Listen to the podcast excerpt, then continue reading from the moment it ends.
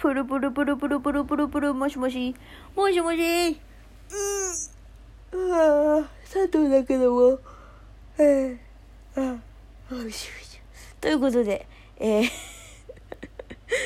開口一番にあくびすなっていう話だけど、あのー、この番組はですね、私佐藤があなたとお電話をするようにお話をしていく番組となっております。はい。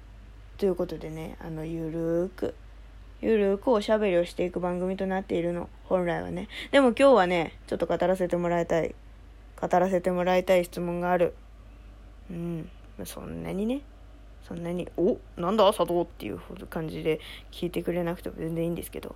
まあね、ある質問が来たんで、これはちょっとちゃんと答えたいなっていうのがね、あるんで。えー、その質問がね、アルバイトは何したことがありますか？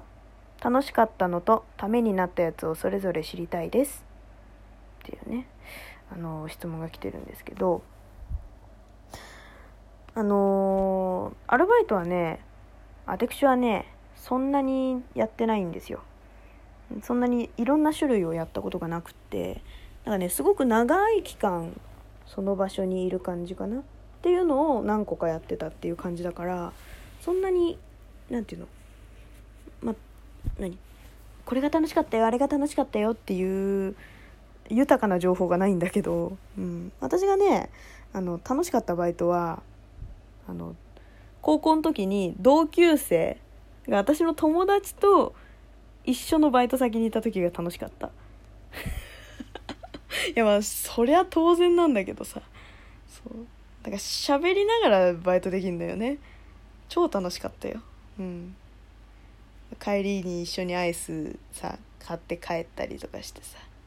楽しかった。そう青春だったねあの時ね、うん、っていうのはあったけどそういうことじゃないよねきっとね。そういうことじゃないよね。うん。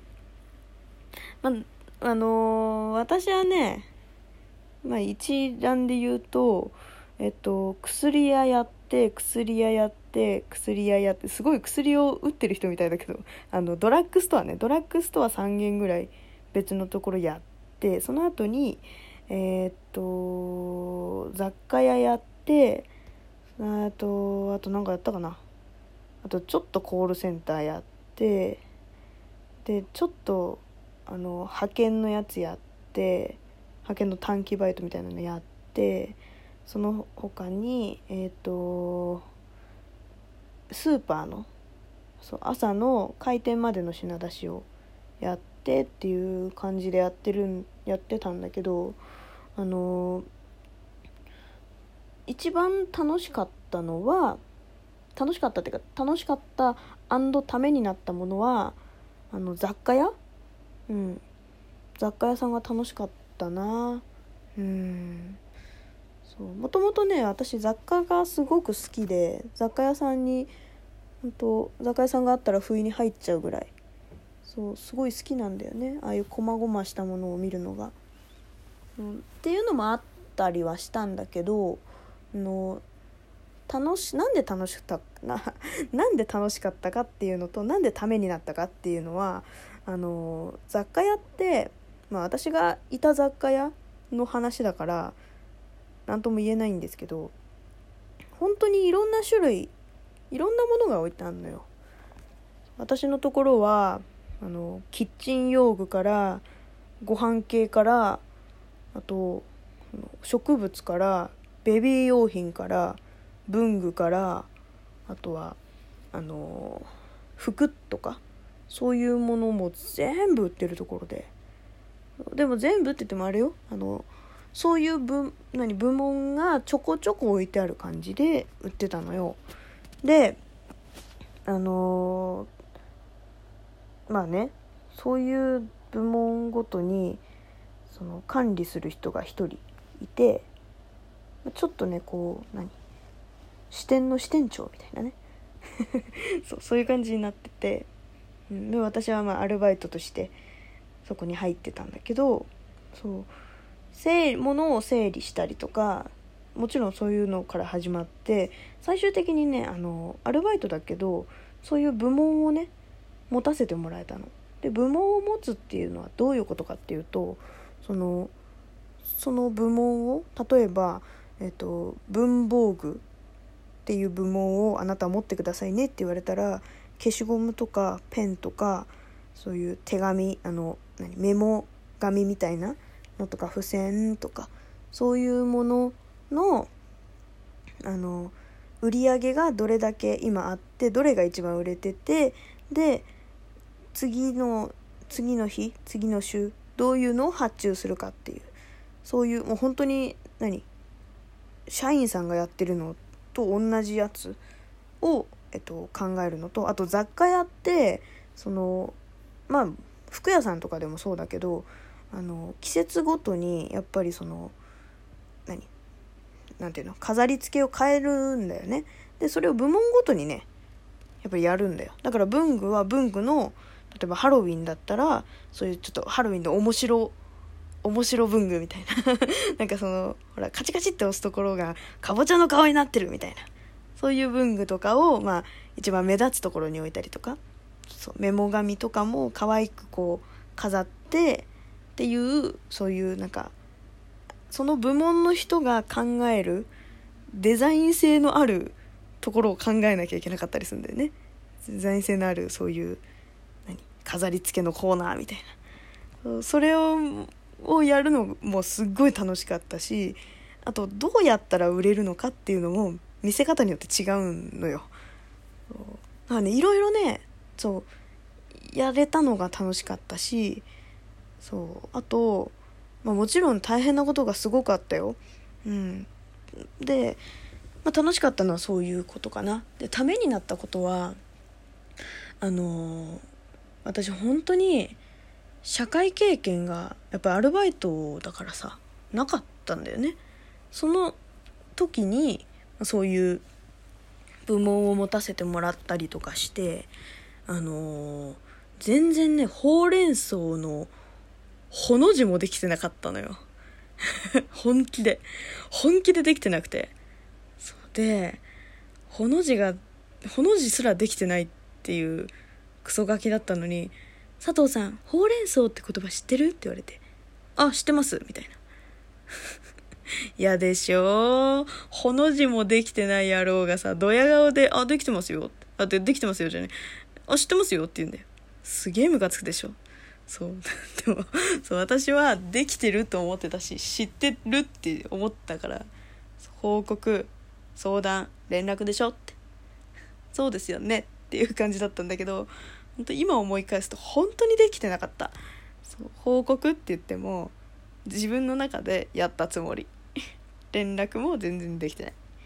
相談だけは一人前に いろんな人に聞いてたけどそう。っていう感じだったんだよね。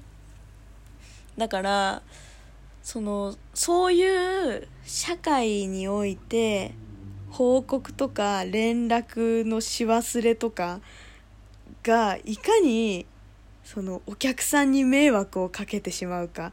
例えばそのクレームが入ってしまった。だから、えっと、ペンとかだとペンのなんかグリップのところが破れてましたっていう報告があったとするでしょ。そしたらそのそういうのをまずメーカーに問い合わせてでメーカーに問い合わせて店長に相談してで店長からなんかいろんなところにまたねその相談して相談しててでで店長と私で謝る 謝って返金すんのかどうすんのどうすんのっていうその一連のクレーム対応とかも全然分かんなかったのよ。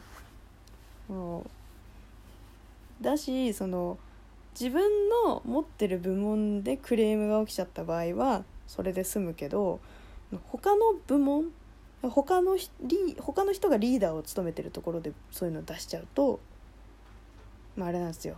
そのリーダーにもこれこれこういうクレームが起きちゃってましたっていうのを報告しなきゃいけないのに私は報告してなくって。で佐藤さんこの間の件なんで相談をしてないの？あの人にって。報告しなきゃダメだよねって店長に怒られなんかめっちゃ雨降ってきたわ。そう。っていうね報告のし忘れとか。もうめちゃくちゃ本当にバカやってて。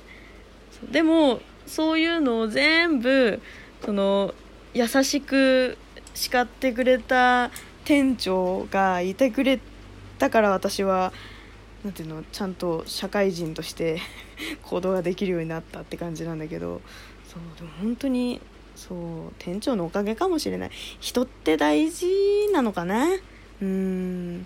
そう。でも本当その雑貨屋では私も常に考えて行動してたし常にどう商品が売れるかっていうのを行動してたしそうお客さんに喜んでもらえるかとかもなんかねいろいろ考えながら動いてたからなんかどんなアルバイトとかでもあの常に行動どう行動すればいいのかっていうのを考えながら何動けばなんか何でも自分のためになるのかなってとは今思ったな、うん、だってさその雑貨嫌いな人に雑貨屋勧めてもさいやちょっと雑貨はってなるじゃん。なんか自分の好きなことをバイトにできれば一番いいけどね、うん、難しいからさ。でもほらセブンイレブンのアルバイトとかもやっぱりちゃんとしてる人も発注とかもなんかやらされる人はやらされるって聞いたことあるし。自分でやっぱ考えるのって大事なんだなって思った。うん。そうまあね、うん、私の時は本当に店長がね自分で何でも考えてみなって佐藤さんのやりたいようにやっていいよって言ってくれるすごくいい人だったからそうのびのびとやらせてもらってたわ。そのおかげでクソガキに育ったけどね。ほうれん草知ってますよ。嫌だよねほんとね。ほんとすいませんでした。んとすいません。感謝してもしきれないわ私。そうね。そうなんですよ。そう佐藤はそんな感じだったよ。からね。うん。みんなもでもできるよ。できるできる。私ができたんだもん。なくそがけでも。じゃあな。ということでまた次回お会いしましょう。バイバイ。頑張れ。